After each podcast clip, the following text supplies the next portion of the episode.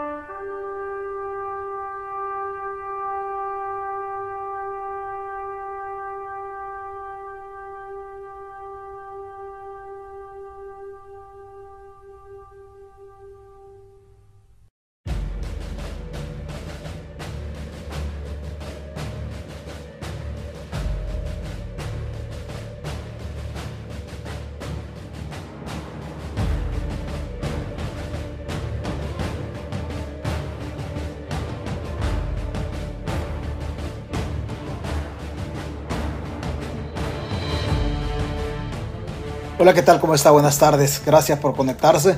La hora no es, no es usual que nos conectemos a esta, a esta hora. ¿Qué, ¿Qué horas son ahorita?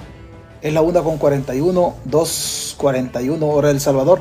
No es usual que nos conectemos ahorita, pero siempre un esfuerzo que hace la página por, ¿qué le digo? Por estar al día, por estar al día. Y lo que usted escuchó en el fondo es un homenaje de parte de la página con un- algún par de disparos de salva. Los hemos suspendido por derechos de autor. Usted sabe que nos suspende la transmisión en algunas ocasiones. Pero, pero es un esfuerzo de la página en memoria de, las, de los tres elementos policiales fallecidos en Santa Ana. Hemos hecho todo el esfuerzo por, por tener la versión oficial desde el movimiento del trabajadores de la policía en, en, en la voz de Marvin Reyes. Hemos hecho el esfuerzo y agradecerle a Marvin que ha estado presto y dispuesto a colaborarnos en, cuanto a qué pasó en, este procedimiento de Santa Ana. Así es que lo compartimos en dos veces el video para que no, no nos vayan a, a suspender la transmisión. Así que es un, es un homenaje eh, así humildemente de parte de la página hacia los, hacia los, de parte de la página. La página es, es, es está aglutinado usted, o sea, es de parte suyo y de parte mío, porque la página somos todos. Hacia, los, hacia la memoria de los elementos policiales fallecidos en ese suceso bastante trágico en Santa Ana. Vamos a hablar de verdades, de medias verdades y, y de mentiras, quizás de mentiras. En las redes sociales se ha manejado una, una especie, una versión de que estos elementos fallecieron en fuego cruzado entre, entre las, mismas, las mismas fuerzas policiales. Una versión que, una versión que se va, va a intentar aclarar desde, este, desde la postura de, del vocero del movimiento. Y, y pues lo que yo diga está de más. Lo que yo diga está de más. Yo puedo hacer una descripción sucinta de los hechos o una descripción ampliada de todo. Pero al final, al final solo hay, solamente hay una versión, no la mía. Usted sabe que yo transmito desde California, pero hacemos todo el esfuerzo posible para que, para que la versión de la gente que está, de las personas que están justamente en, lo más cercano posible al lugar del hecho, eh, se comparte aquí en la página, en un esfuerzo suyo, fundamentalmente suyo, para que nosotros estructuremos un, un contenido diferente al que se pueda estructurar o que se pueda dar a conocer en incluso en los medios de comunicación. Entonces, entonces hemos hecho este, este, este esfuerzo para usted, para que usted tenga la realidad de qué fue lo que pasó y que todas las versiones habidas y por haber en las redes sociales se vayan desmontando en la medida que usted escuche escuche oficialmente qué fue lo que pasó en ese, en ese incidente del día de ayer en Santa Ana. ¿Qué dejó de hacer el Estado? ¿Qué dejó de hacer el Estado? Algo dejó de hacer el Estado. ¿Qué dejaron de hacer también los elementos policiales? Algo también dejaron de hacer los elementos policiales. Yo quiero yo quiero decirle que dentro de la formación policial hay un error que siempre se lo, siempre se lo inculcan este, al elemento policial. Y digo siempre se lo inculcan o nos inculcan porque pues yo tuve un pasado, un pasado eh, corto quizá de seis años en la policía y siempre inculcan eso. la confianza es un error fatal. ¿Qué pasó? ¿Qué dejaron de hacer? ¿Qué es? ¿Qué no hizo el Estado? ¿Dónde estaba el Estado? ¿Funciona el régimen de excepción? ¿Cuáles son las condiciones materiales en las que anda el elemento policial? ¿Andan municiones los policías? ¿En serio andan municiones? ¿Andan zapatos? ¿Andan un montón de cosas? Un montón de cosas que dentro de todo esto yo entiendo de que la población siempre exige más de la policía y esa es la obligación que tiene la policía de, de, responder a las necesidades de la población. Pero después de eso está también la obligación que tiene el Estado de surtir eh, de implementos eh, o de logística policial al elemento que anda en el terreno. Hay tantas cosas que no se han hecho en todo esto. De eso, de eso justamente lo que vamos a hablar, de eso es justamente lo que la, la, página en el esfuerzo trata de, trata de llevarle a usted lo que usted necesita saber, no de mi parte, no de mi parte porque alguien va a decir y me va a descalificar, oh, es que vos estás en California, sí, sí, pero el esfuerzo que hacemos nosotros en cuanto a tener la versión correcta o la versión lo más cercano posible a los hechos. Ese esfuerzo lo hacemos nosotros, pero honestamente le digo, lo hacemos de, de, corazón, de corazón. Después las cosas pueden salir bien o pueden salir mal, pero el esfuerzo justamente, justamente está, está justamente, está justamente ahí. La transmisión espero que no se haga política. Espero que la versión del, de quien hable sea una versión que usted concatene o que estructure su contenido, pero la versión no es política. Esta versión no es, no es, ideológica, porque si la hacemos ideológica o si la hacemos política, entonces vamos a ir trastornando el, o vamos a ir trastocando el espíritu de las personas o la memoria de las personas que fallecieron el día de ayer. Pero alguien ha fallado. ¿Qué, qué pasó? ¿Qué es, ¿Qué es lo que no se hizo en todo esto? ¿Qué fue lo que no se hizo en todo, en todo, este, en todo este, este ambiente? De eso justamente vamos a hablar en un, en un momento con el vocero del movimiento de trabajadores de la policía, con vamos a intentar, intentar establecer comunicación con, con, Marvin Reyes, a ver qué nos dice, qué nos dice Marvin en este, en este esfuerzo que se, que se haga. Lo hemos, lo hemos coordinado desde hace, desde hace un ratito. A ver qué, a ver, a ver qué, qué, es, qué es lo que tiene, a ver qué es lo que tiene Marvin en esta, en esta, en esta versión regálenos un espacio para, para contactarlo, para contactarlo justamente, justamente a él. Regálenos un espacio, permítanme un segundito. Vamos a ver si lo logramos. El internet está malo para hablar El Salvador, pero vamos a ver si lo agarramos en, en directo, permítame. Vamos a ver.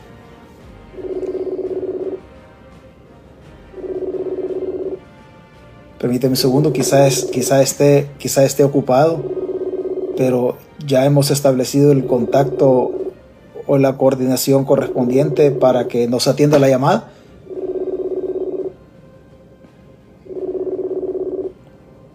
Seguramente está ocupado. Permítame un segundito y luego nos vamos a ver. Permítame un segundo. Permítame un segundo. Ahí lo tenemos. Ahí lo tenemos nosotros ahorita. Hola Marvin, buenas tardes. Buenas tardes, César. ¿Qué tal? ¿Cómo estás? Muy bien por acá, saludándote. De luto, de luto, este, ya sabes, ya sabes que transmito desde California, pero quiero públicamente agradecerte el esfuerzo y la disposición que tienes siempre de atendernos cuando te peticionamos o te solicitamos, tocamos la puerta para que nos des tu versión.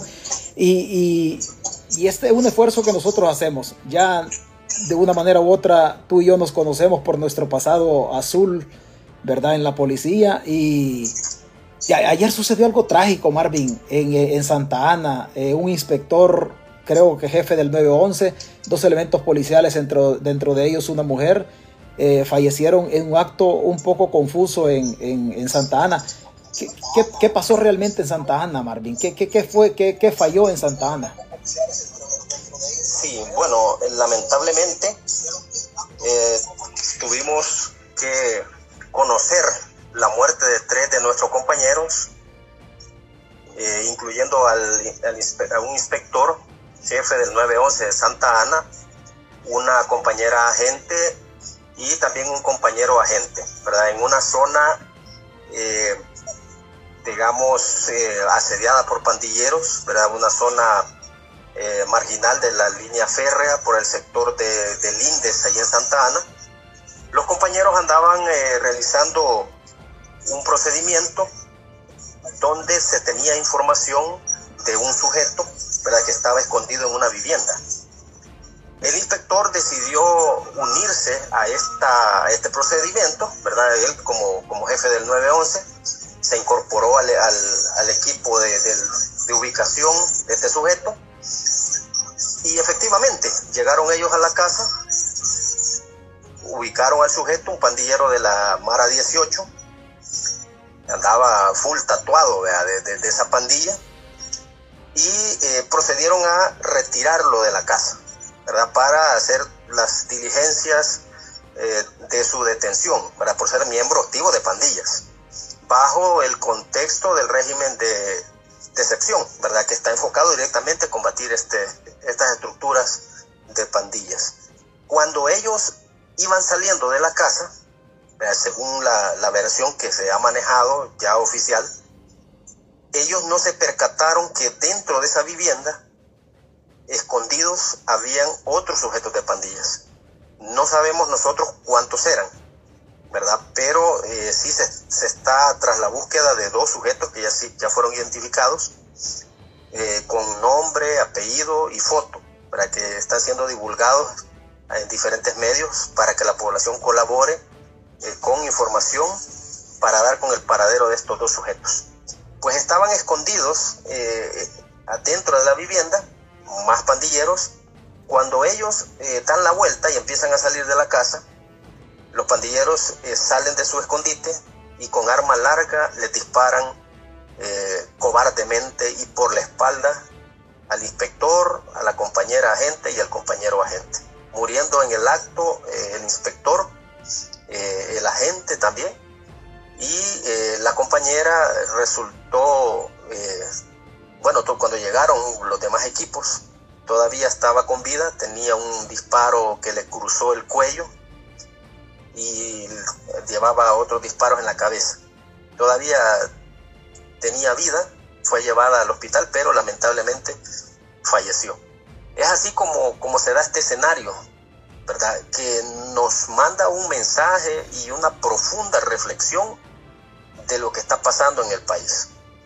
Las pandillas todavía tienen eh, fuerza, todavía están ahí escondidos, todavía tienen armas y todavía pueden causar bajas como la, esta muerte lamentable de nuestros, de nuestros compañeros en, en, sus funciones, porque ellos andaban en sus funciones de, brindándole seguridad a la población. No andaban, eh, como se dice, marqueando, vea. No andaban eh, paseando, sino que ellos andaban en funciones de trabajo, buscando pandilleros en, escondidos en las casas encontraron la muerte, lamentablemente, ¿verdad? Eh, es un, una tristeza grandísima que se, que se tiene en toda la institución policial. Estamos de luto, estamos de duelo, la bandera está a media asta ¿verdad? Porque nuestros compañeros entregaron su vida en cumplimiento del deber. Es así, eh, César, es que sucedieron estos, estos lamentables hechos el día de, de, ayer, ¿verdad? Marvin, Marvin, así. Deja, deja estos tres compañeros muertos. Marvin, así corto, así corto, por la, por la formación tuya y mía, y, y, si te acuerdas cuando la confianza era un error fatal. Algo, algo falló en el procedimiento, independientemente de lo que, de lo que sea. No quiero, no quiero con esto responsabilizar totalmente a lo que pasó, pero, pero algo se dejó de hacer en el, en el procedimiento. Marvin, más allá de la reflexión, los chalecos antibala que el gobierno repartió en el primer año que anduvo el ministro de Seguridad Rogelio Rivas, ¿por qué, ¿por qué en este caso, aunque sea el jefe del 911 de la policía en Santa Ana, los chalecos, ¿qué pasó con los chalecos antibala? ¿Los dieron, no los dieron? ¿Qué se hicieron? Y si, y si no los dieron, ¿fue solamente mera propaganda? ¿O, ¿O, qué pasó con los chalecos? Porque me estás hablando tú de la zona del tórax, es una zona de muerte al momento de los disparos pero la zona del tórax la logra cubrir cuando se anda un chaleco antibala porque, porque justamente es, zona de muerte en, la silueta. Pero, ¿qué pasó? ¿No, hay, ¿No habían chalecos o no hay chalecos en la policía? Bueno, realmente no hay, no hay chalecos en la policía suficiente, ¿verdad? Eh, los que hay, pues no alcanzan a cubrir a todo el personal policial y si hablamos de, esa pantomima que hizo el anterior ministro de Justicia y Seguridad, Rogelio Rivas, eso fue una total farsa. Pero lo que hicieron es que los mismos chalecos los andaban mostrando en diferentes delegaciones y decían que, que ahí estaban entregando chalecos y que estaban entregando uniformes y eran los mismos. Luego los retiraban y los iban a presentar a otra delegación se los ponían a los compañeros y después cuando ya ellos se retiraban les decían, vaya, denme los chalecos que solo son para la presentación, después les van a venir ya los de ustedes y nunca les llegó.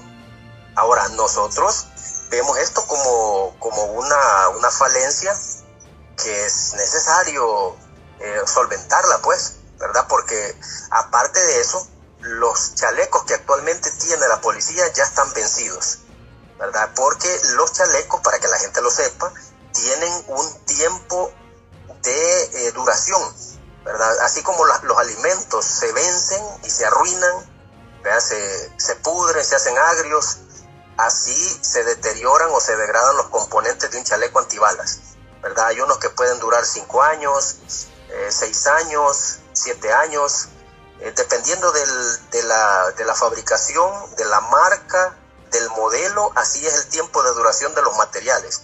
Después de ese tiempo, en las mismas especificaciones del chaleco, dice que la empresa no se hace responsable de los resultados, ¿verdad? Porque los materiales ya degradados no van a detener eh, con efectividad un disparo, ¿verdad? Por eso es que hay, hay un tiempo de duración, un tiempo de garantía de, esos chalecos. Y todos los que tiene la policía están vencidos desde hace muchos años.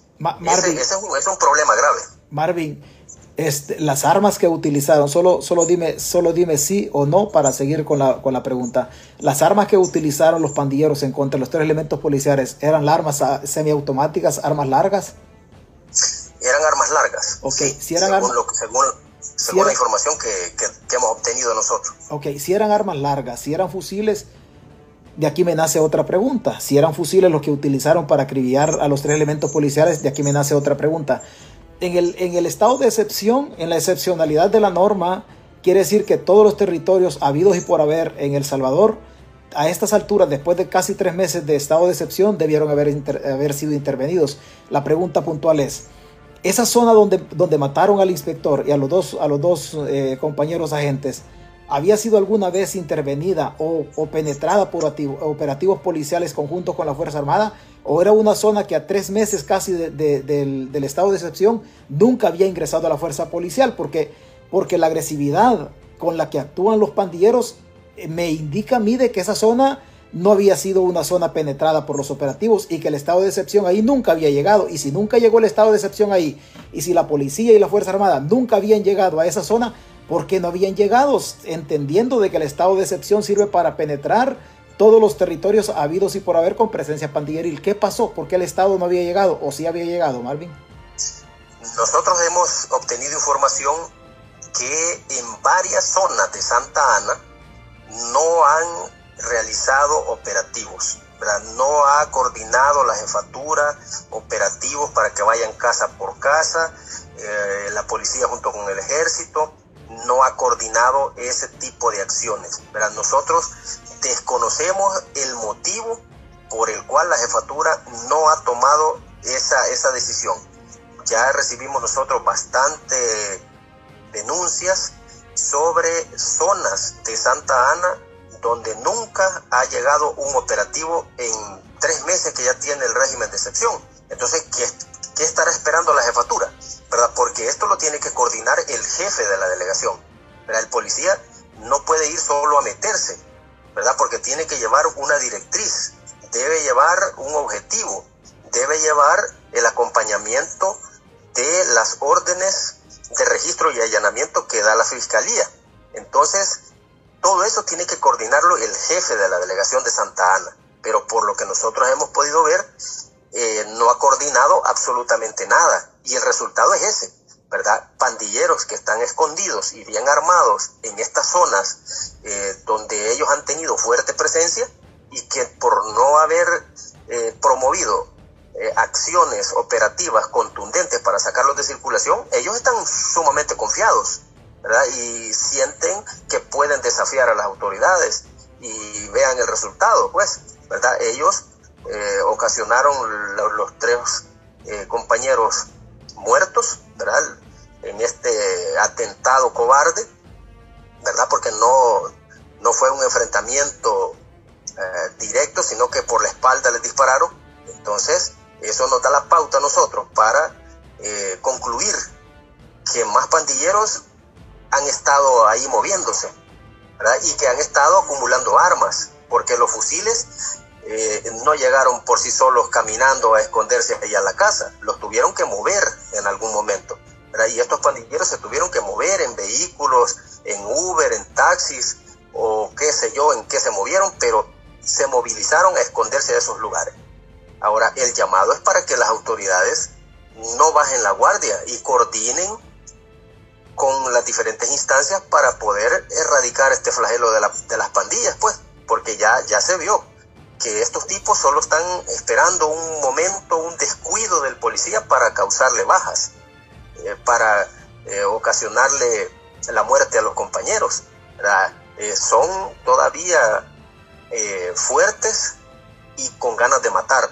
¿verdad? La población debe también ser colaboradora eh, en el sentido de brindar información de estos tipos, ¿verdad? de eh, sacudirse el miedo y empezar a colaborar con las autoridades. ¿verdad? Y aquí los jefes policiales también ya deben dejar esa actitud endeble, esa actitud temerosa, aguada que han, han estado mostrando algunos y tienen que entrarle de lleno a esta situación si queremos eh, erradicar eh, por completo este flagelo criminal.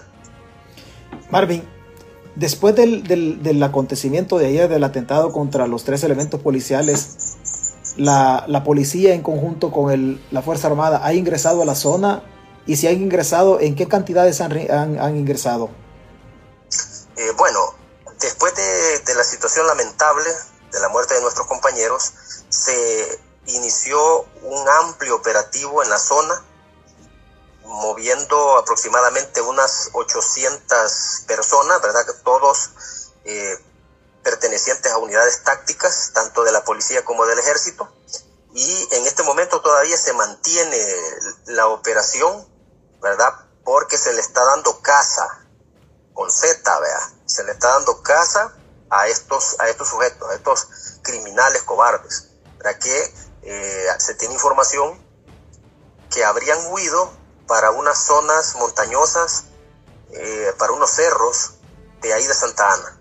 Eh, se tiene información de que han huido para esas zonas y se les está, se les está persiguiendo, se les está siguiendo la pista hasta capturarlos ¿verdad? para que paguen por, por sus delitos. Es, es complicado. Es, serían, no sé qué, qué, cantidad de fusiles, pero fueron armas semiautomáticas utilizadas en la muerte de estos tres elementos policiales. Marvin, en otras zonas del país o en el, el régimen de excepción ha capturado, ha capturado, dicen ellos, más de 40 mil pandilleros. Pero la verdad que la cantidad de pandilleros capturados con las armas requisadas o las armas decomisadas no tiene ninguna relación. Y prueba de ello es lo que sucede ayer en Santa Ana pero tú lo acabas de decir, esa zona donde fue el atentado contra los tres elementos policiales nunca había sido penetrada o intervenida operativamente por la policía ni, ni en operativos conjuntos entre la policía y la, y la, y la Fuerza Armada. Marvin, en todo esto, en todo esto, porque, porque pues gracias a Dios tú y yo conocemos cómo, cómo se maneja la, la policía en la logística, te hago una pregunta así puntual. La policía, el policía, el agente, el básico. Imagínate que tú y yo andamos en el terreno y que nos vamos a enfrentar. Marvin, el policía anda los cartuchos necesarios, anda la munición suficiente, anda la logística, el uniforme, anda las botas necesarias, la logística suficiente como para andar preparado, para estar preparado para enfrentar en un, en un combate cuerpo a cuerpo a, a las pandillas, o no anda munición el policía. Bueno, fíjate que en este caso, eh, para ilustrarles a todas las personas que nos están escuchando a través de, este medio, a través de este espacio, vamos a exponer lo siguiente. Dentro de la corporación policial hay una gran carencia, yo podría decirlo como una lipidia que se vive en la institución policial. Dentro de todo esto, hacen falta los chalecos antibalas como ya lo hablamos. Los actuales no alcanzan para todo el personal y ya se vencieron hace años. La munición no es suficiente, no dan munición o balas, ¿verdad? Para decirlo con claridad, de pistola ni de fusil. ¿Qué es lo que está haciendo el policía? Actualmente el policía está comprando de su bolsillo las balas, ¿verdad? Porque hay compañeros que andan balas de hace 10 años que cuando, se grabaron les dieron los 30 cartuchos y no se los ha gastado y los mismos 30 cartuchos viejos anda ahí. Otros que los han, han disparado y no los andan completos. Entonces todo esto eh, genera problemas a la hora de, reaccionar ante un ataque armado, ¿verdad? Porque no, no anda suficiente munición el personal. Además, las armas cortas y armas largas se necesitan renovar, ya se necesita un armamento nuevo, ¿verdad? Eh, pistolas eh, de las que están adquiriendo, ¿verdad? Eh, de la Six Hour, que es la última que están comprando, está bien. Esa pistola es excelente, muy bien evaluada, ¿verdad? Por expertos. No así los fusiles, ¿verdad? Porque están, han adquirido últimamente unos fusiles que solamente para los equipos tácticos, pero son unos fusiles prototipo, que no sabemos cómo van a funcionar ya bajo un fuego intenso, ¿verdad? Son unos fusiles que nadie los conoce, nadie sabe de dónde salieron, eh, no sabemos por qué los compraron, ¿verdad? Pudiendo haber comprado eh, fusiles M4, HK, Microgalil u otros, ¿verdad? Que son eh, utilizados por ejércitos y policías de, de otras latitudes. Los uniformes que anda el policía son uniformes que no son tácticos, se necesita comprar uniformes y dotarlos con uniformes tácticos bajo norma de las fuerzas de seguridad. Eh, se necesita eso, no los uniformes de toda la vida que la misma tela, la misma empresa los hace, eso no sirve. Las botas, lo mismo, se necesitan botas con estándares tácticos de las fuerzas de seguridad. Hay modelos al escoger, pero van y le dan al policía unas botas que en el mercado cuestan 5 dólares y les duran dos meses, no sirve. El policía tiene que andar comprando. Los vehículos, todas las patrullas ya dieron su vida útil, se necesitan patrullas nuevos, se necesitan buggies para entrar, eh, vehículos tipo buggies para entrar a las zonas eh, rurales, ¿verdad? Pues donde no puede entrar el patrulla normal, pues entra el buggy y, y no hay problema, ¿verdad? Porque sabemos que los pandilleros andan en zonas montañosas y ese vehículo puede entrar. Se necesitan radios, radios portátiles. El policía no anda su radio portátil porque no sirven. Solamente el 1% de los radios de toda la policía está funcionando, imagínense. Y ese 1% al radio portátil que anda el, el, policía solo le dura dos horas la batería, entonces prácticamente no sirve ninguno. ¿Qué hacen los policías? Utilizan su teléfono celular para comunicarse ¿verdad? Eh, el teléfono celular de ellos, pagado por ellos y con plan de datos que lo pagan ellos de su bolsillo. Y eso no puede ser, ¿verdad? El policía tiene que andar eh, su radio portátil, portátil cada uno para poder comunicarse rápidamente con la base, pedir refuerzos. en todo lo que marca el teléfono ya le han caído 10, 15 balazos, pues, ¿verdad? Eh, y, no, no va a poder mandar absolutamente ninguna solicitud de ayuda. El radio es inmediato, la comunicación con la base o con otros compañeros cercanos. Todo eso se ha perdido. Se necesitan lectores de huellas actualizados para registrar ahí a los sujetos que se vayan eh, que se vayan interviniendo porque muchas veces ellos dan otros nombres, pero con la huella ahí le va a salir quién es realmente. Eso ni existe. ¿verdad? El policía necesita material didáctico, necesita papelería. Los compañeros de investigaciones tienen volúmenes grandísimos de diligencias que imprimir. No hay toner. Los compañeros están comprando el, el, toner para las impresoras. El papel bond lo están comprando de su bolsa ellos. Y hay gente que dice, no, esa es mentira que están inventando. Vayan a ver a las delegaciones. O sea, yo, yo no me invento nada. Vayan a ver a las delegaciones y cerciórense por ustedes mismos. Vayan a ver si el policía está comprando el papel en las áreas de investigaciones. Compran el papel Marvin, el policía de su bolsa, pues, porque no hay presupuesto para eso. Marvin, disculpa, disculpa que te, que te interrumpa. El, el, gobierno entre, entre reorientación de fondos, entre préstamos, va una buena cantidad de millones de dólares, pasa, o sea, son cientos de millones. ¿Tiene relación los cientos de millones de dólares aprobados o, adquiridos en deuda con la realidad logística del policía?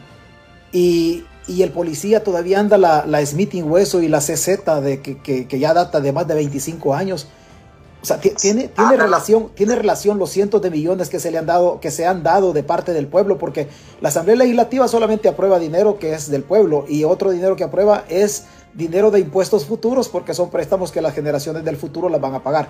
¿Tiene relación los, los, cientos de millones que se han dado para el control territorial con la realidad, con la realidad que vive el policía en la calle o el policía totalmente anda en la, en la perra desgracia, como decimos nosotros coloquialmente en el terreno? No tiene relación, ¿verdad? No tiene relación. Nosotros no sabemos qué es lo que han hecho con ese dinero, ¿verdad? Porque eh, me, da, me causa gracia, ¿verdad? Lo, que tú dices. O sea, la Smith Wesson y la CZ, que tienen más de 25 años definitivamente, eh, más todavía, tienen quizás como 27, 28 años de existencia, esas pistolas todavía están eh, en funcionamiento, todavía andan las andan los compañeros eh, en uso. Imagínate una pistola que tiene casi 30 años, no es, no es posible. Y conste, eh, conste que algunas de Smith Hueso venían, venían de, los que tenían el almacén en la Fuerza Armada. Sí, exactamente. Eh, cuando, fundaron, cuando fundaron la policía, recuerdo que las primeras promociones les entregaron de las que tenían los oficiales, que después tuvieron Jericó en la Fuerza Armada y les dieron y esas meeting hueso que estaban en, en, almacén de las secciones 4 del, de la Fuerza Armada se las dieron a las primeras promociones de la policía. Esas armas todavía las andan 20 Todavía, todavía. Sí, el, digamos la CZ y la Smith Wesson 915 todavía andan en circulación. Eh, bueno, la andan muchos policías a nivel nacional, ¿verdad? Eh, pueden ser funcionales o pueden mal funcionar, no lo sabemos. ¿Verdad? Porque son armas que ya tienen demasiado tiempo de fabricación y deberían ser reemplazadas por equipo moderno. Este, es una de los, este es uno de los aspectos que nosotros hemos venido solicitándole al presidente de la República desde que asumió eh, en el gobierno, ¿verdad? Que se necesita armamento moderno, ¿verdad? Fusiles que sean adecuados y se adapten a terreno urbano y rural, suficiente munición para no andar en lipidia comprando. Entonces todos estos aspectos no han sido atendidos. Eh, el presidente nosotros lo escuchamos anoche en conferencia de prensa y dijo de que iba a dotar de recursos o de mayores recursos a la policía, ¿verdad? Esperemos nosotros que sea cierto, ¿verdad? Porque el discurso a la realidad hay un trecho bastante grande, ¿verdad? Y todo lo que hemos visto en tres años, pues los compañeros son los mejores testigos de que no ha habido ninguna mejora en respecto a logística. Lo que se ha dado es un gran retroceso en, en cuanto a logística. Sí es cierto, los compañeros están recibiendo, eh, digamos, cierta mejora en su salario, porque reciben 200 dólares adicionales eh, cada mes, y se mejoró el régimen de alimentación en 200 dólares, reciben 400 dólares adicionales a su sueldo cada mes. ¿verdad? Y cada tres meses se mantienen los bonos de 400. Entonces digamos que en ese aspecto el policía está recibiendo una remuneración, digamos, aceptable. Pero lo demás no podemos obviarlo. O sea, 200 dólares no nos pueden cegar a ver la realidad de que el policía, pues prácticamente parte de su sueldo lo está invirtiendo en que la policía funcione, en que la institución funcione. Y eso no puede ser. Pero si se quiere combatir eh, con eficacia, con eficiencia y con contundencia a las pandillas, hay que darle al policía todas las herramientas necesarias para que haga su trabajo. Porque el uniforme, la pistola, las botas, la munición, el equipo que anda, las esposas y todo, esas son herramientas de trabajo del policía. Así como el albañil, eh, él tiene su, sus herramientas de trabajo para construir una casa, para hacer un muro, etcétera, etcétera. Así el policía tiene sus herramientas de trabajo. Entonces, si no le dan las herramientas de trabajo, el policía, ¿cómo va a ser? ¿Cómo va a ser eficiente? ¿Cómo va a, luchar con contundencia contra las pandillas? ¿Cómo se va a defender de un ataque armado si anda un chaleco antibalas vencido? ¿O no anda nada? Marvin, Entonces, Marvin, todo eso tiene que tratarse. Marvin, hace un ratito decías tú de que hay policías que desde que se graduaron y les entregaron 30 cartuchos de calibre 9 milímetros, eh, ahí los andan. Marvin, ¿cada cuánto tiempo los policías disparan o van a pruebas de tiro al polígono para, para ver la pericia que tienen en relación al manejo de armas? Eh, y a ver si su pistola funciona e incluso si el corazón de ellos mismos le funciona, porque hay momentos que cuando se usa una arma y no se, no se usa por mucho tiempo, pues hasta el corazón no te sirve. O sea, ¿hace cuánto el policía no dispara un arma, no lo llevan a tiro a Changayo, por ejemplo? Bueno, si es que eh, no hay un plan de readiestramiento en la policía. Eso debería ser cada seis meses, de llevar a los, a los compañeros a realizarles una evaluación de tiro. Cada seis, cada seis meses deberían de, hacer eso, pero aquí han pasado 5, 6, 10 años y, no hay ninguna, ninguna evaluación, ningún curso de tiro. Es increíble. Bueno, yo fui a una capacitación en 2015 o en, 2016, 2016 eh, que la dieron en el polígono de tiro de San Vicente. Desde 2016 hasta este día no ha habido otra. Imagínate, no ha habido otra capacitación sobre tiro. ¿Por qué razón? No quieren gastar en munición, los instructores no, no bueno, deshicieron el equipo de, instructores, lo eliminaron, había un equipo de instructores de, de tiro, lo eliminaron. Entonces no hay capacitaciones para que el policía vaya a probarse ¿verdad? Cómo anda su, su, su tiro de reacción, sus, técnicas, sus tácticas de intervención. No hay. Entonces todas estas falencias deben, deben atenderse, deben corregirse, porque el policía necesita estar en un constante entrenamiento para que pueda reaccionar de manera correcta ante eh, ataques armados.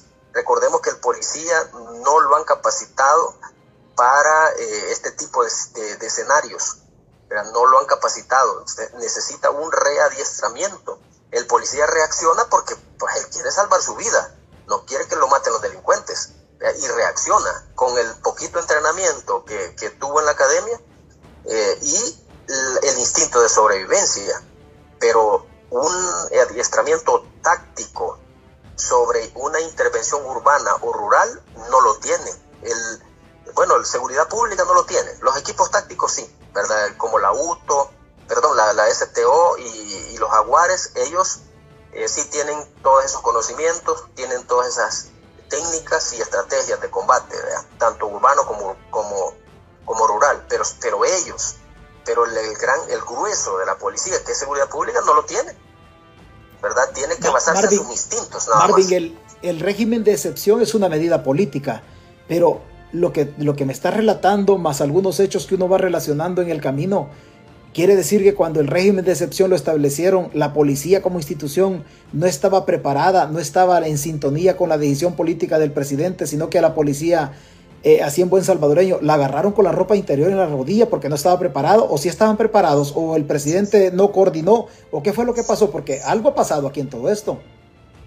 No, no estaba preparado, así que eso fue algo a quemarropa y muy bien planteado lo que tú expresas, vea, porque sí es una medida política, pero la parte técnica, la parte técnica que desarrolla la policía y el ejército no se consideró en lo absoluto, ¿verdad? Entonces aquí prácticamente tiraron al agua a, al personal policial y bueno, hay que ellos vieran si podían nadar o no podían nadar, si el agua estaba a poca profundidad o estaba bien hondo. O sea, los tiraron a, que hicieran ellos malabares con los recursos limitadísimos que tienen.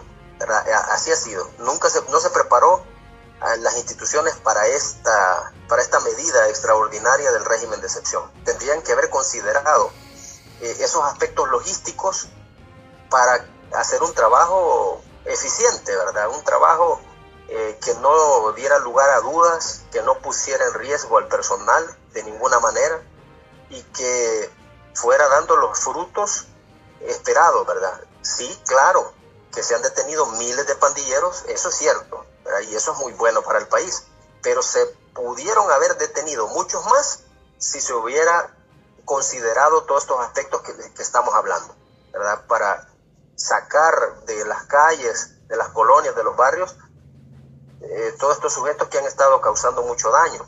Y sobre todo, la parte de coordinación entre las jefaturas tenía que haber sido mucho más efectiva, ¿verdad? Hacerle una exigencia a los jefes policiales, vaya, mira, ¿cuál es la zona que vos tenés eh, de incidencia de pandilla? Vaya, eso es lo primero que vos vas a intervenir. Y, y si no lo, no lo había intervenido en, en, en una semana, preguntarle por qué. Mira, ¿y por qué no has intervenido ahí? ¿Qué está pasando? ¿Qué, ¿Cuál decisión has tomado vos? Entonces, ese tipo de, o ese nivel de supervisión no lo hicieron. Y a 90 días hay muchas zonas todavía que no las han tocado, ni han ido a hacer operativos casa por casa, ni nada, ni cierres para, para ir identificando quién vive en cada casa y, ir a sacar a los pandilleros de donde están escondidos. Entonces, todo esto eh, tenía que haberse considerado, César. Marvin, en un, en un sí o no con esta pregunta, porque luego te quiero hacer otra. En un sí o no, las prestaciones hacia el personal básico son pero abismalmente, abismalmente opuestas a las prestaciones del, de los niveles superiores comisionados. Ellos tienen prestaciones de vehículos particulares o de vehículos institucionales al servicio, al servicio personal, vales, de vales para combustible y el personal, o sea, esto es así, solamente sí o no, para que no, no, no, te, no te vayas a involucrar en nada. eh, sí, son extremadamente abismales las diferencias. Ellos, eh, los, los, el mando superior de la policía tiene todo y el nivel básico no tiene nada, ¿sí? Así, con esas palabras contundentes, es la realidad de la policía. El mando tiene absolutamente todo, hasta fusil y se lo puede llevar para la casa. Mientras el policía no tiene absolutamente nada y la pistola incluso tiene que hacer un malabares para que se la den, se la autoricen para que se la lleve para la casa como, como mecanismo de defensa de él y su familia. Marvin, dentro de otras cosas, yo sé que la gente que está conectada en la página quiere escuchar esta parte. Y, y yo te he visto a ti, si no, si no está a tu alcance, igual te puedes quedar callado, pero, pero ¿qué, qué sabes tú de las desapariciones en los centros penales, fundamentalmente en el caso de, en el caso de, de, Izalco, las prácticas de tortura en relación a, en relación a algunas cosas, algunas cosas que no son, no son muy buenas para el trato del delincuente mismo. Eh, algunos cadáveres que de manera diaria han estado saliendo del penal de Izalco y la familia no se da cuenta, otros, otros restos, otros cadáveres que han sido entregados a las familias, pero nunca se daban cuenta hasta que se los llevaron Marvin, ¿qué, ¿qué, está pasando en todo esto? ¿Es tan cierto que hay, hay muertes diarias? ¿Es tan cierto que la familia no se da cuenta del fallecimiento de sus seres queridos? ¿Es tan cierto que la mayoría de, la mayoría de personas que están siendo, que están siendo vapuleadas o fallecidas puntualmente en el centro penal de Izalco, porque luego quiero pasar al, penal de Mariona, eh, el Estado está dejando de hacer su trabajo ¿O será, que, ¿O será que es una cuestión de exterminio o un centro de concentración al estilo nazi? ¿Qué, qué, está pasando? Porque porque muchas cosas uno las lee en el periódico, otras cosas en las redes sociales, otras personas que se comunican con uno y le, plasman la situación que está pasando, pero puntualmente, ¿qué, ¿qué, está pasando en todo esto, Marvin? Puntualmente en el caso de Izalco, porque luego quiero pasar al, al caso de, de, Mariona, que es diferente. Sí, nosotros hemos tenido bastante información acerca de este penal de Izalco, que es el que más eh, personas muertas ha reportado ¿verdad? Bueno, hasta el momento ya van casi 60 eh, muertos que han salido de los penales, en su mayoría de Sonsonate, y coinciden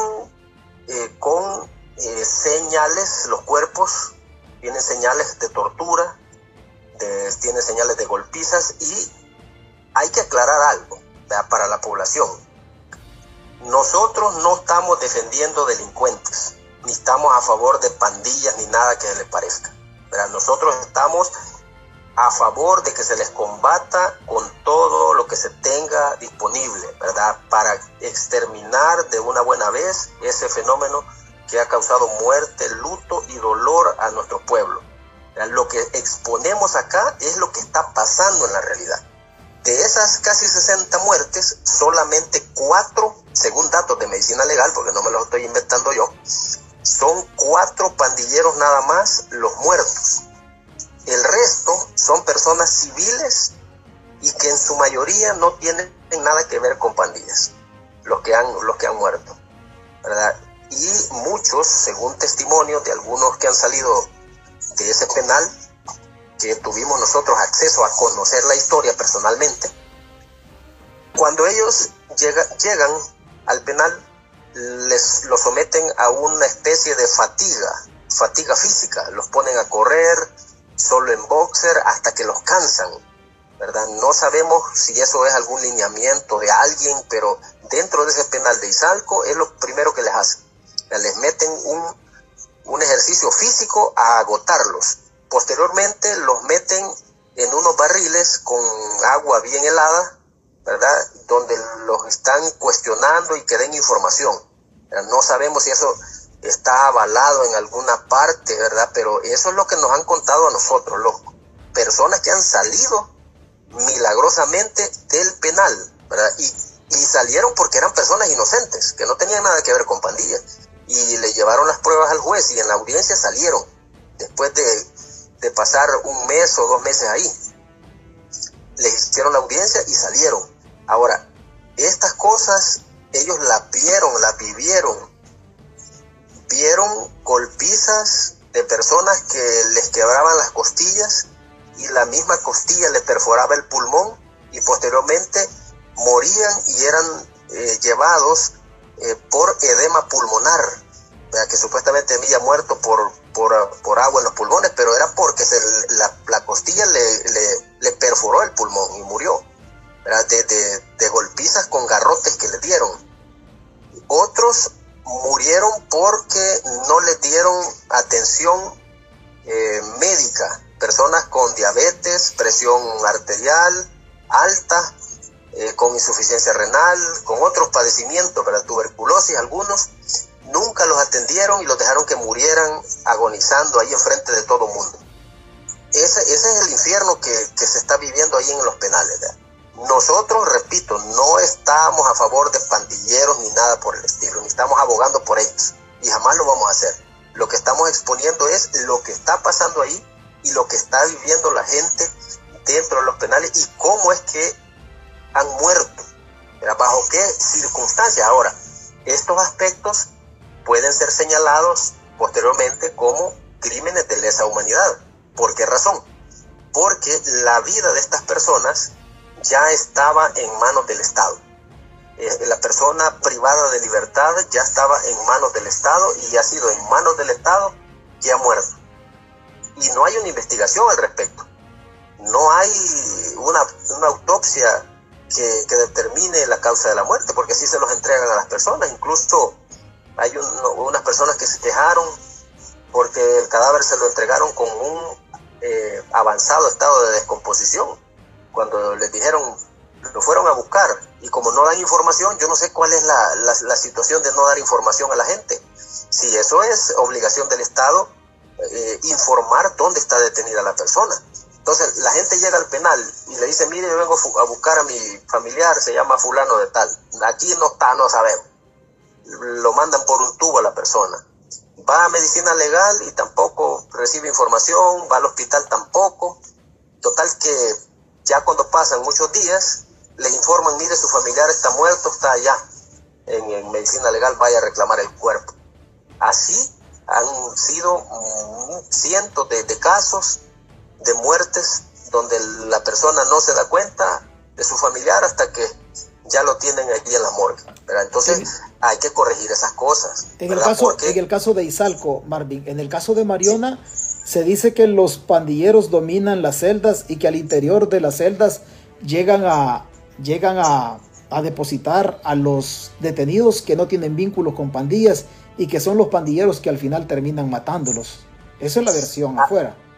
Y también hay que agregarle otro dato que nos, ha llegado también de la zona de Mariona.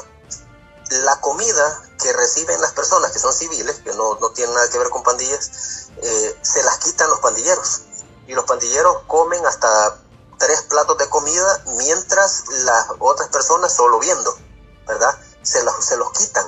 Entonces hay muchos que están entrando en un estado de desnutrición severo, porque si un plato de comida o una comida al día le llevan, el pandillero, aprovechándose de, su matonería y de, y de su fiereza, se la quita a estas personas que nunca han estado presas, nunca han puesto un pie en un penal y están intimidadas, están en shock ¿verdad? Por, por haber entrado a ese, a ese infierno y les quitan la comida.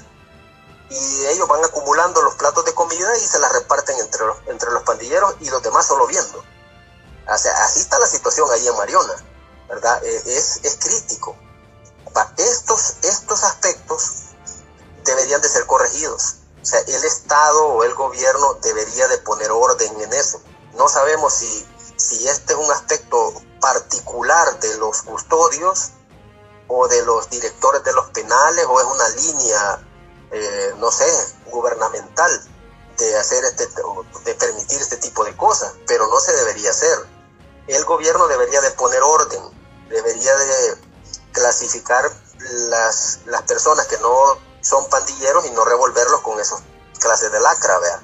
Y aquellos que son personas que no tienen nada que ver con pandillas y ya demostraron con, eh, datos, con documentos, hasta con testigos de que no tienen que ver con pandillas, que los dejen libres, ¿verdad? No tienen por qué estar ahí presos sufriendo ese, ese infierno, ¿verdad? Entonces todo esto ha llevado a un cuestionamiento negativo al país. Porque a nivel internacional eh, nos están cuestionando por esos graves, por esas graves violaciones a los derechos humanos. Y lo peor es que la gente eh, no sé hasta qué grado no entiende o no quiere entender que esta situación no tiene que ver con defender sistemas políticos, defender al presidente o estar en contra del presidente, sino que son aspectos que se deben eh, mantener en el marco jurídico que regula esas cosas, ¿verdad? El Estado es responsable de estas personas detenidas y por lo tanto debe garantizarle sus derechos. Bueno, si nosotros ponemos de ejemplo, digamos, a Estados Unidos, ahí las cárceles están llenas, hay cárceles sumamente peligrosas de, criminales eh, peligrosos, pero no, lo, no los pasan torturando ni los pasan matando dentro de las cárceles, les respetan sus derechos. Ellos están pagando una condena por un delito que cometieron, pero por eso no los están mm, torturando y matándolos adentro de las cárceles. Son aspectos que nos diferencian de países democráticos con países que están casi al nivel del salvajismo, porque estas cosas no deberían permitirse, porque al final nos van a pasar factura. Los cuestionamientos a nivel internacional son fuertes, las condenas a nivel internacional son fuertes, porque en primer lugar nunca se debió permitir que personas que no tenían nada que ver con pandillas fueran llevadas a la cárcel. Eso nunca se hubiera permitido, se hubiera parado eso rápido si hubiera hablado con, con la gente o, con las, delegaciones que estaban promoviendo esas cosas y hubieran parado eso rápido. Tampoco hubieran permitido que los custodios eh, golpearan o maltrataran o, no atendieran a, los presos dentro de las cárceles. Pero ¿qué es lo que oye, qué es lo que oye uno, César, de la población? No, hombre, si está bueno que se mueran, si cuando ellos mataban a las personas nadie decía nada es que, no estamos hablando de eso, sino que estamos hablando de personas que nada tienen que ver con pandillas y han ido a parar a la cárcel y muchos de ellos están muertos ahora. Totalmente. Marvin, pasando a otro tema, pero relacionado. ¿Cuál es el nivel de conciencia que tiene el policía en la calle? Si recibe todavía presiones en relación a las cuotas de detenidos, pero fundamentalmente, ¿qué conciencia tiene el policía cuando se encuentra con un muchacho, con un joven, con una muchacha que no tiene relación con pandillas, pero que tiene que cumplir todavía con cuotas de detenciones para cubrir un número determinado por la jefatura de la delegación o por la jefatura de la región, o, o el policía actúa de manera discrecional o todavía sigue cumpliendo con cuotas como al inicio del régimen de excepción y por eso es que se llevan a inocentes junto con pandilleros para cumplir con esas cuotas. ¿Sigue esta práctica de parte de las jefaturas? continúa, ¿verdad? Esta práctica de presionar al personal para llegar a cuotas continúa. ¿verdad? Lo que ha pasado en el policía que anda en la calle es que ya no se está dejando llevar por eso, ¿verdad? Ha tenido problemas algunos compañeros eh, por haberle discutido a jefes policiales al decirles, mire, esta persona no tiene que ver con pandillas, yo no me lo puedo llevar solo porque usted quiere.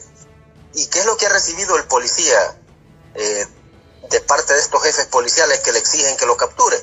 Amenazas, amenazas de, de, traslados arbitrarios, amenazas con sanciones disciplinarias. Ha, ha habido tal abuso de jefes policiales que hubo uno que amenazó con detenerlos a los policías por eh, sedición según él, yo creo que no sabe ni qué es eso ni cómo se configura dentro del Código Penal. Pero la, pero la sedición es para el ámbito militar, ¿ok? Sí, eh, que los iba a detener por sedición porque no cumplían la orden de, de llevar eh, X número de pandilleros detenidos y, y desobedecer una orden de él era, de eso, era un delito en contra del Estado. Eso les dijo ese oficial a los policías. Imagínense el grado de ignorancia y yo podría decirle el grado de estupidez de este oficial, de decir que lo que desobedecerle una orden a él es, es un delito en contra del Estado. es una locura. O sea, hicieron bien los compañeros en no seguir esa orden. ¿verdad? Y felicito yo a los camaradas que no siguieron esa orden ilegal de ese señor. ¿verdad? Porque es ilógico. Es más, él pudo haber ido preso por haber amenazado a los compañeros. Ahí porque no quisieron ellos proceder a detenerlo, vea. Pero se merecía eh, la detención el oficial. Entonces, este, este es un aspecto que ha dividido a los policías.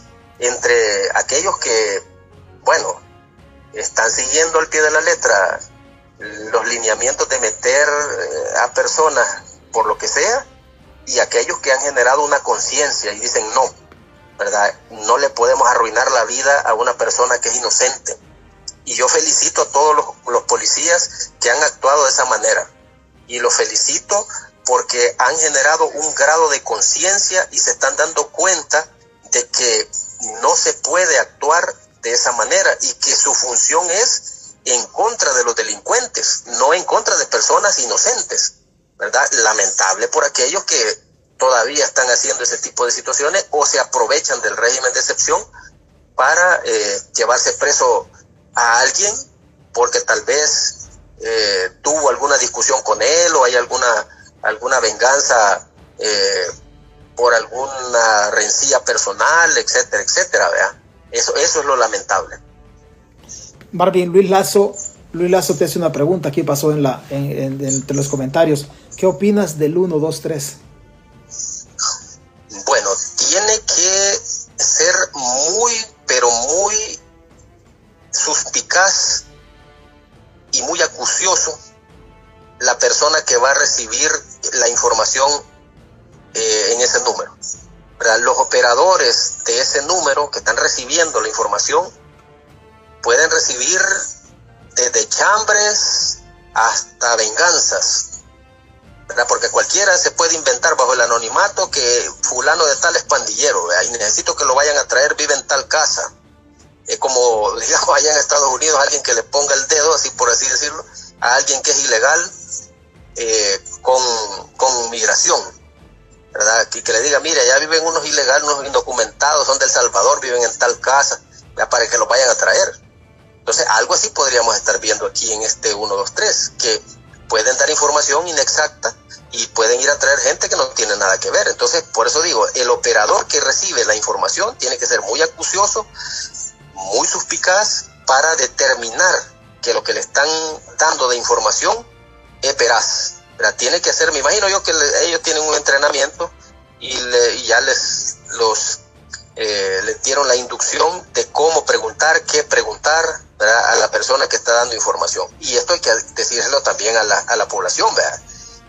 Si usted quiere utilizar el número 123 para, para eh, algún tipo de venganza o, o tiene rencillas con alguien y quiere utilizar ese número para que lo vayan a llevar preso por pandillero, mejor absténgase de eso.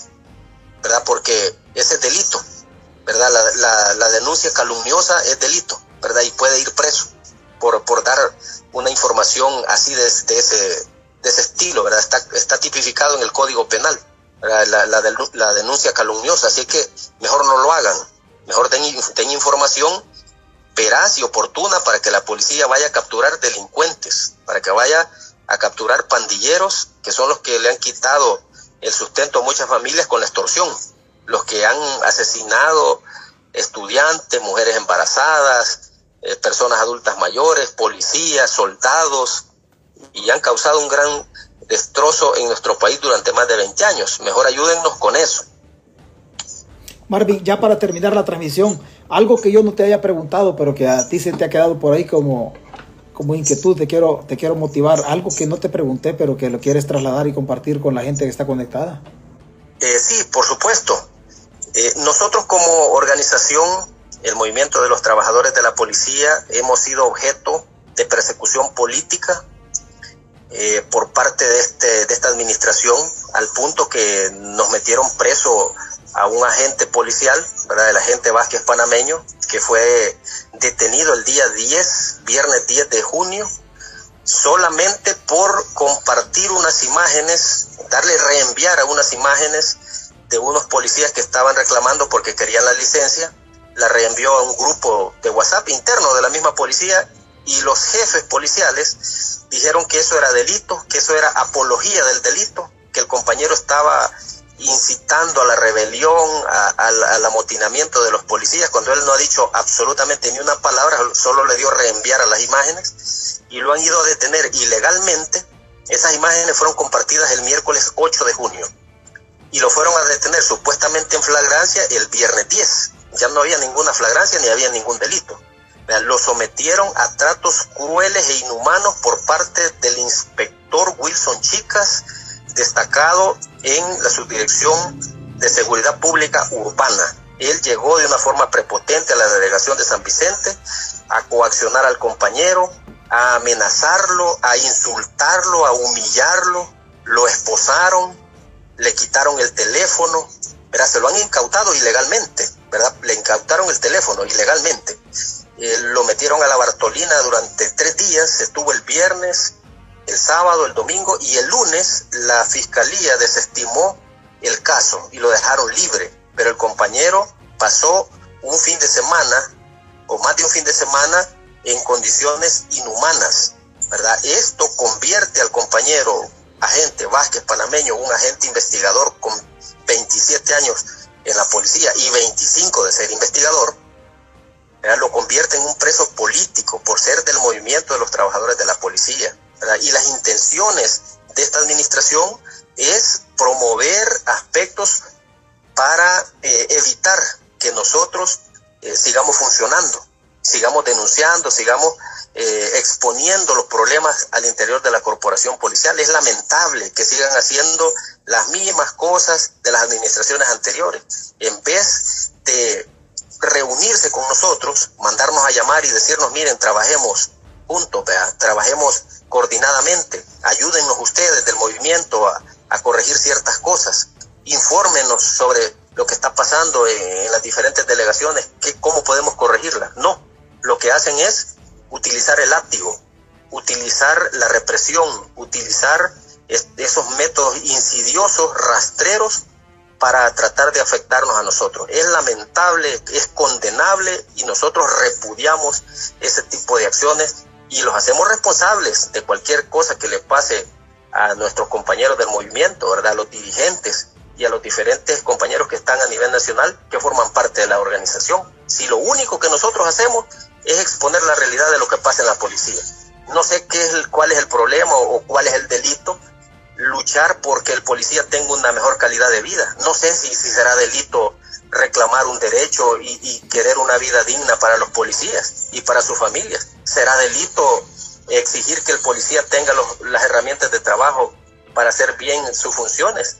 No sé si será delito exponer que, que el policía está siendo maltratado, está siendo trasladado arbitrariamente por jefes prepotentes. No sé si eso realmente será delito, ¿verdad? Pero eso es lo que nosotros hacemos y ese es el trato que hemos recibido en esta administración.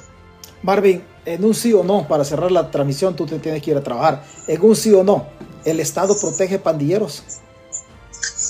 Bueno, habría que, habría que analizarlo, habría que analizarlo por las circunstancias que nosotros hemos visto, ¿verdad? No podría decirte yo sí o no, solamente me, me suscribo a lo que hemos visto, ¿verdad? Grabaciones de audio donde funcionarios de gobierno dicen que han sacado pandilleros fuera del país, ¿verdad? Donde se ven, se escuchan eh, negociaciones entre ellos, ¿verdad? Lo podemos dejar en ese en esa línea, ¿verdad? Que la gente tome su su determinación, que haga su análisis si es que se está protegiendo pandilleros y por qué, ¿verdad? Porque ahí hay varios que están solicitados por el gobierno de los Estados Unidos y nos los mandan. No sabemos por qué. Tampoco sabemos por qué sacaron a ese otro ah, y lo llevaron hasta Guatemala en un, como que era taxi, ¿verdad? No sabemos realmente qué ha motivado a esta administración a hacer eso, Así que lo dejamos planteado de esa manera, César. Excelente, Marvin. Eh, en nombre de la gente que está conectada en la página y obviamente del mío mismo, del mío propio, te quiero agradecer que estés, que nos hayas brindado tus, tu apreciación o la parte oficial de lo que sucedió en Santa Ana, de los territorios que aparte o aún con el estado de excepción el régimen no, no los ha penetrado, de la desgracia logística en la que se desenvuelven o desempeñan sus labores los policías y, y un montón de cosas que tú has dado a conocer y que la gente te ha escuchado aquí sin que eh, que te digo, sin cortapisas, sin editar absolutamente nada. Así que reiterarte mis agradecimientos, Marvin. Espero contar en la próxima con tu colaboración en cuanto a que a que desmontemos algunas versiones que andan en las redes sociales sobre que las cosas suceden así, sucedieron así. Entonces, sino que tú con tu, con tu pericia y, tú, como representante de los policías del nivel básico, obviamente, eh, que nos regales siempre tus impresiones para, para ir quitándole decibeles a la desinformación, porque la intención de la página no es tirarle leña al gobierno ni, ni, dejarle, ni dejarle de quitar carga. O sea, la carga que tiene el gobierno, que la tenga, si es responsable, que sea responsable, y si no, pues que no. Pero, pero más allá de lo que yo pueda apreciar o percibir desde California, que seas tú, desde El Salvador, Marvin, y reitero mis agradecimientos. Sí, eh, por el contrario, César, el agradecimiento es de mi parte ¿verdad? Por permitirme este espacio y expresar eh, esta realidad que nosotros estamos viviendo y que la gente lo sepa, ¿verdad? Nosotros no nos inventamos nada ni estamos eh, queriendo eh, confundir, ¿verdad? Sino que es la realidad que vivimos. Así que vamos a estar siempre a la orden, César, ahí cuando, cuando sea pertinente, pues vamos a estar ahí participando en, en tu espacio y mandándole saludos a los compañeros, ¿verdad?, que están en los diferentes territorios en este momento luchando contra la delincuencia y, por supuesto, mandarle un abrazo fraterno a todos los salvadoreños que viven eh, fuera de nuestras fronteras y mayoritariamente, pues, en Estados Unidos.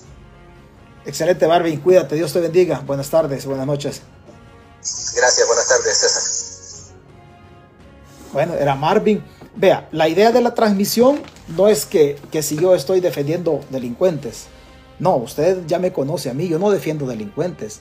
Es más, yo siempre he mantenido en esta página de que, de que aparte de los pandilleros, faltan delincuentes que metan presos. Aquí falta, ya lo he dicho hasta la saciedad, falta Walter Araujo, falta el gabinete de Tony Saca, falta que le quiten algunas cositas a las personas, a los gobiernos del pasado.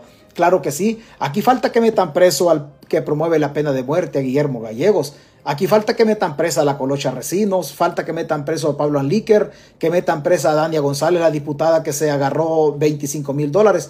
O sea, dentro de todo este laberinto de cosas que hay, lo único que, que en la página intentamos es que usted tenga de primera mano lo que ha sucedido en El Salvador más allá de lo que yo puedo decir, porque lo que yo digo siempre es por referencia o en relación a lo que yo entiendo de lo que sucede en el país. Pero en el caso de Marvin nos ha colaborado en todo esto para desmontar desde lo que hay en redes sociales de que se decía que era, un, era una refriega, un intercambio de, disparos entre los mismos policías y que, o incluso algunas versiones decían otro tipo de cosas. Lo que hemos tratado de hacer es que usted escuche de viva voz de las personas que tienen contacto con el elemento básico en la policía para que usted se dé cuenta y que no se deje llevar por lo que Marvin dijo o por lo que yo digo, sino que usted vaya y estructure su contenido. Lo que sí estoy mil por ciento seguro es que Marvin, tanto Marvin como mi persona, no estamos defendiendo pandilleros. Aquí nosotros hemos hablado en virtud de aquellos, aquellos inocentes que de manera, de manera vulgar el régimen ha metido dentro del, dentro del sistema penitenciario y que están muriendo. Es bien revelador lo que, dice, lo que dijo Marvin. En el territorio donde mataron a los, al inspector de la policía y a los dos elementos policiales, nunca había llegado un operativo policial. Nunca había llegado un operativo policial. Como si no ha llegado un operativo policial y el régimen de excepción había sido montado desde lo político para que el gobierno tuviera la vía libre para intervenir los territorios, ¿por qué no intervino los territorios en Santa Ana? De haber intervenido, de haber actuado de manera diligente, de manera pronta, de manera oportuna el gobierno, este asesinato quizás se hubiese podido prevenir. Quizás se hubiese podido prevenir. También la idea de todo esto es para que nosotros como pueblo, porque al final los impuestos que pagamos son orientados a la seguridad pública. Los préstamos que se hacen son impuestos para el futuro de las generaciones venideras. Los cientos de millones de dólares que se han otorgado para el plan de control territorial el policía sin cartuchos, sin armamento, sin chalecos antibala, sin la logística suficiente, sin botas. O sea, con la moral baja. Nunca, nunca han ido al polígono de tiro a probar su arma. Alguien decía acá, alguien decía, yo leí el, comentario, yo el comentario, vea, dice, decía alguien, la fabricación del arma no tiene nada que ver con el funcionamiento actual. Y le voy a decir que sí, le voy a decir que sí. Por experiencia, nosotros en la guerra utilizamos el fusil G3 de fabricación alemana, que, había sido fabricado antes de 1969 y que en el 69 había llegado a territorio salvadoreño. En el 85-86 nos tocó, por lo menos, nos tocó andar el fusil, ese fusil G3 ese fusil G3 que había sido fabricado por los alemanes en aquella época, 1969. Algunas piezas del fusil G3 era necesario cambiárselas porque al momento de hacer el desplazamiento del cerrojo para llevar el cartucho a la recámara, recogerlo del cargador y conducirlo a la recámara, el fusil se encasquillaba por lo antiguo de las piezas. Entonces no es cierta la versión de alguien que dice aquí es que la fecha de fabricación no tiene nada que ver con el estado actual del arma. Pues prácticamente sí, porque hay un desgaste natural de las piezas al momento de que el cerrojo o al momento de que la corredera hace su juego recogiendo el cartucho, y llevándolo a la recámara y posteriormente dispararlo. O sea, aquí hemos hablado de temas que, que conocemos. No le hemos hablado de cosmetología porque yo no sé nada de cosmetología, ni tampoco le hemos hablado nada de medicina porque no conozco nada de medicina. Pero sí decirle, pero sí decirle, y humildemente le puedo decir, que en mi paso por la Policía Nacional Civil o por la Academia Nacional de Seguridad Pública, César Fuentes, por lo menos, no sé si hasta este momento, pero tenía un promedio histórico que nunca había sido votado. Hemos tratado un tema que yo lo conozco desde la lo conozco bastante, bastante o de manera casi perfecta el tema de la policía. Primero por mi experiencia militar, segundo por mi experiencia policial y tercero por mi por mi estudios de ciencias jurídicas. O sea, no hemos tocado un tema acá que nosotros desconozcamos. Hemos hablado con Marvin, el representante de los policías o del nivel básico de este movimiento de trabajadores de la policía, de un tema que lo conocemos. Hemos hablado entre azules. Hemos hablado entre azules de un tema que yo no desconozco. Así es que si usted intenta desmontar lo que nosotros hemos intentado acá desde esta página humildemente, lo hace de mala manera. La única idea de la página es llevarle de primera mano y de la voz oficial, en este caso de Marvin Inestrosa, para que usted se dé cuenta qué es lo que sucede en El Salvador. ¿Qué es lo que sucede en El Salvador? La muerte indiscriminada de civiles o de personas que no tienen relación con las pandillas, eso es evidente, lo dice Marvin. Cuatro pandilleros han fallecido en Izalco. El resto no tienen nada que ver con las pandillas, pero también han fallecido en Izalco. El régimen de tortura, las prácticas abusivas vulnerando los derechos humanos de las personas, esos son delitos de lesa humanidad, los ha dicho, los ha dicho eh, Marvin. El no entender que el Estado, el no entender que el Estado no tiene por norma, no debe tener por norma nunca vulnerar los derechos humanos, esa no es una obligación solamente mía, es una obligación suya que me escuche y en este momento usted está vilipendiando mi postura. Un día le va a tocar a usted usted va a querer que también esta página vierta su postura en relación a lo que a usted le esté pasando. Si un día le toca a usted y usted hoy optó por putearme, no dude en buscar la página. También nosotros vamos a alzar la voz por lo que en el futuro a usted le pase en relación a sus familiares en este régimen de excepción. Cientos de millones de dólares votados y es una realidad. Solamente fue el esfuerzo de la página para que usted, le repito, esté al día de lo que sucede en el país. Agradecerle que se haya conectado acá cuando son las 2.55 minutos, 3.55 horas del Salvador. Solamente reitero el esfuerzo que se hace desde esta página, porque para mí la página, para usted puede ser una página pequeña, pero para mí sigue siendo CNN, para mí sigue siendo Fox News o puede ser cualquier medio de comunicación con mucho prestigio en el mundo. Tratamos de ser responsables en lo que aquí decimos y tratamos de buscar la fuente de donde se origina todo todo para darle contexto a las cosas, no para que usted se deje llevar por lo que nosotros decimos, sino para que tenga mayor cantidad de información, mucha más información para que usted vaya generando el contenido y no se deje llevar por lo que yo digo. Yo no tengo la verdad, yo solamente he sido un facilitador de la postura de Marvin. Usted construye su verdad. Cuídese, buenas tardes.